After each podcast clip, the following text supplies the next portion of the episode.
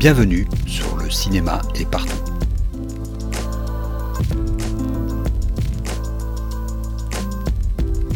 Un podcast sur l'industrie du cinéma et ses évolutions.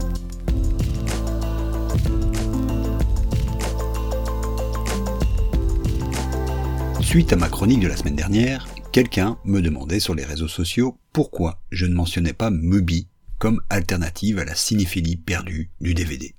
Je vais donc tenter cette semaine de réparer cet oubli. Mubi, pour celles et ceux qui ne la connaîtraient pas, est la principale plateforme de streaming cinéphile. Elle a été fondée en 2007, soit la même année que Netflix. Dès le départ, elle a voulu être une plateforme dédiée au cinéma d'auteur. Après quelques années de tâtonnement et de recherche d'un modèle à la fois économique et éditorial adéquat, la plateforme en est arrivée aujourd'hui à un modèle original, hybride entre la SVOD et l'offre de bouquets télévisuels à la Canal+, ou BTV. Les films qui se trouvent sur la plateforme n'y sont présents que pour une durée limitée. Pendant toute une époque, seuls 30 films étaient disponibles sur la plateforme pour une durée de 30 jours. Chaque jour, un film sortait du catalogue et un autre y entrait. Aujourd'hui, ce modèle a encore un peu changé. Quoi qu'il en soit, ce modèle a plusieurs conséquences. Tout d'abord, cela permet à Mubi de réduire drastiquement ses coûts d'acquisition, puisque ceux-ci se font sur une période beaucoup plus réduite et territoire par territoire. En contrepartie, le travail de sélection est constant. D'autant que, comme aime à le souligner Mubi, tous ces films sont handpicked. Aucun algorithme, bien sûr, n'intervient dans le choix des films à sélectionner. Nous avions vu il y a quelque temps à quel point ce fantasme autour de l'algorithme n'avait en fait aucun fondement. Mubi sélectionne donc, par territoire les films qu'il met à disposition de ses abonnés. Mais ça ne suffit évidemment pas à rendre la plateforme originale.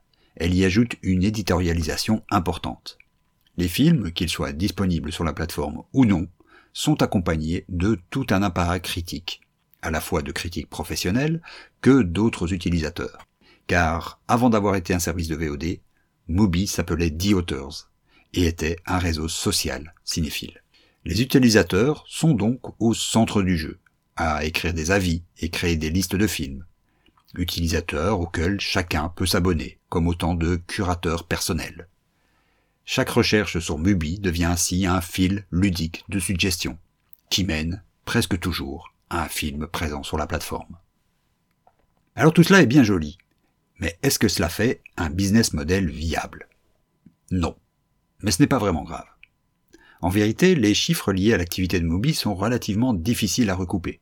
L'entreprise opère à fond privé et ne communique que sur le nombre de ses membres, et non sur ses membres actifs. Encore moins sur le nombre de ses abonnés. D'autant que les chiffres varient sans doute grandement entre les pays anglo-saxons, où Mobi est mieux implanté, et les pays d'Europe continentale, par exemple.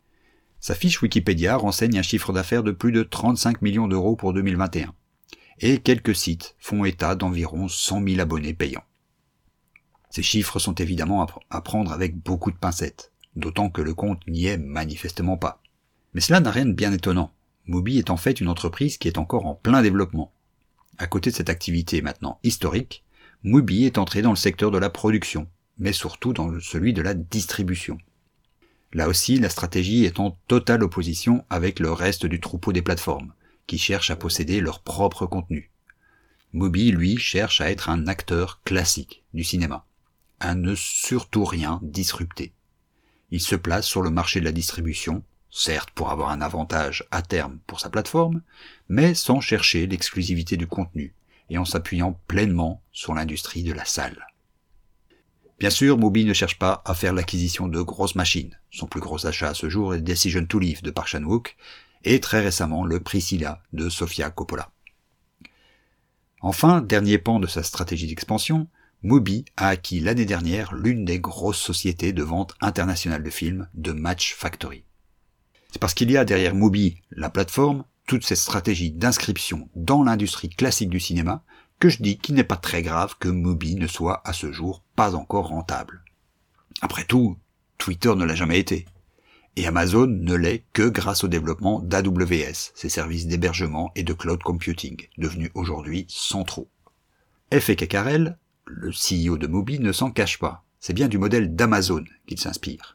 Un modèle d'activité diversifié autour d'une marque centrale, unie autour d'une communauté, certes encore beaucoup trop de niche, mais qui arrive à se reconnaître dans les valeurs fortes de l'entreprise.